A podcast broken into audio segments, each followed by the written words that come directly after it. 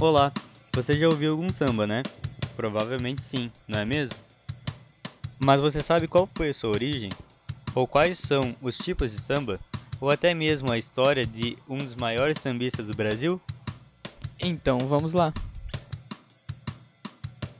O samba começou com os batuques que os escravos traziam para o Brasil. E assim se juntou com alguns tipos de músicas europeias, como a polca, a valsa, a mazurca e o minueto.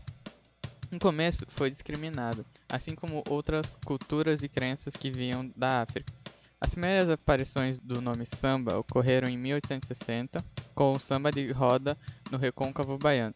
Ainda não era o samba como tal conhecemos hoje, e por isso o chamavam de choro, valsa choro e até mesmo de tango.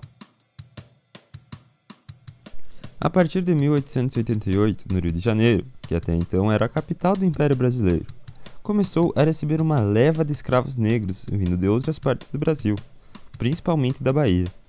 Este grupo social tinha como principal lazer as práticas de danças e músicas coletivas, que incluíam o machixe, o lundu e o samba.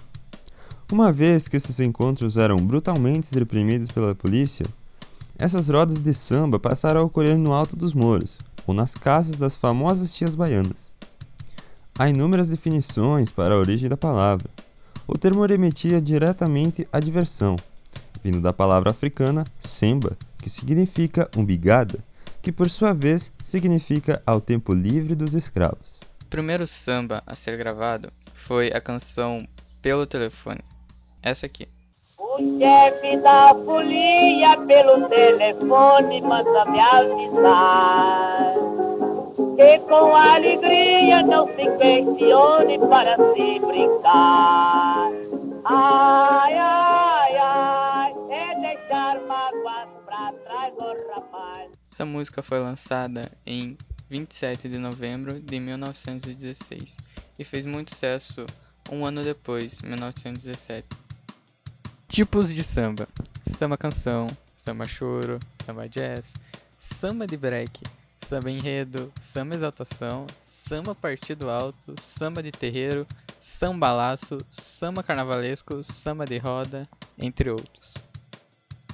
Cartola, compositor brasileiro nascido em 1908 no Rio de Janeiro, teve seu primeiro contato com a música ainda na infância, nos desfiles do Dia dos Reis. Com 11 anos, seus pais se mudaram para o Morro da Mangueira, onde Cartola começou a frequentar as rodas de samba. Nessa época, tocava violão e cavaquinho. Com 15 anos, ficou órfão de mãe e seu pai o expulsou de casa.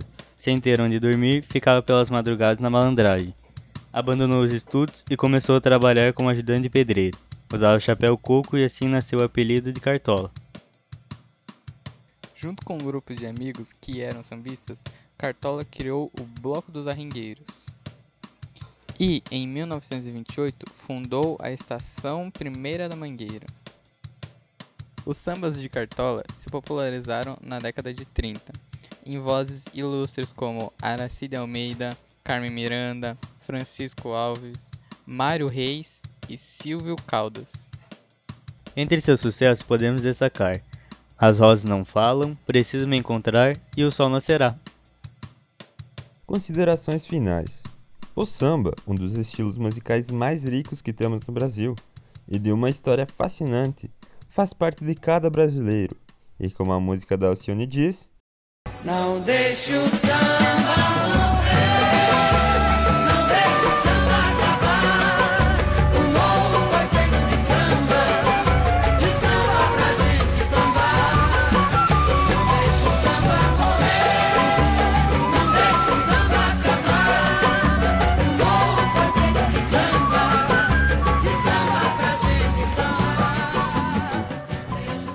Esse podcast é uma produção do Núcleo de Música do IFRS Sertão. Pesquisa, roteirização, locução e edição de áudio foram feitos pelo Rafael Vargas, Samuel de Matos e Glauber Ribeiro.